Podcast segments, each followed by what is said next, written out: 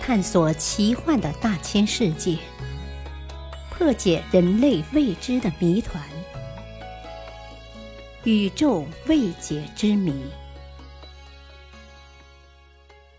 银河系的诞生之谜。关于银河系的诞生，有一个美丽的传说。希腊神话中，赫拉被骗去喂养她丈夫宙斯的私生子。当他发现自己上当时，便将孩子推到一边，结果不小心将自己的奶水喷洒出来，于是就形成了银河系。当然，这只是一个传说而已。那么，银河究竟是怎么形成的呢？有的科学家认为。银河系可能是由原始星系云的收缩、冷却、分裂而产生的。二十世纪八十年代初期，当时宇宙哲学家提出了理论上的膨胀宇宙观点：膨胀之前，宇宙的密度是一致的，就像无风时的湖面；膨胀之后，宇宙的密度不再均匀。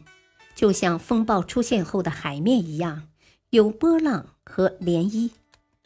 宇宙中的另一因素，暗物质，则对这些波纹演变成更加明显的堆块起到了推动作用。那些密度较高的区域，由于有着比周围更强的引力，从而能够吸引更多的物质，并最终成为各个星云的种子。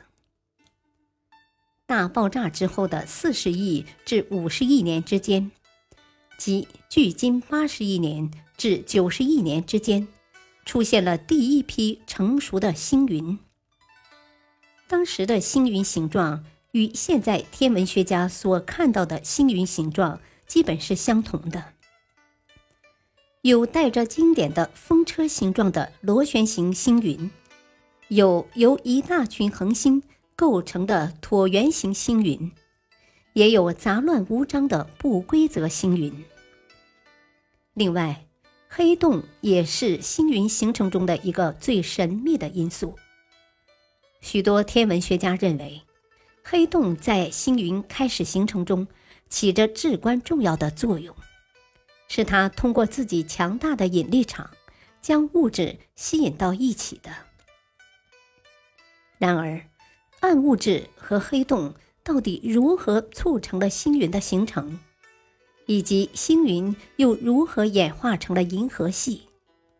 这一系列过程并没有得到确切的证明，所以迄今为止，银河系是怎么诞生的，仍然是一个谜。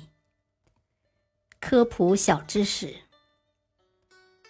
暗物质是一种比电子和光子还要小的物质，不带电荷，不与电子发生干扰，能够穿越电磁波和引力场，是宇宙的重要组成部分。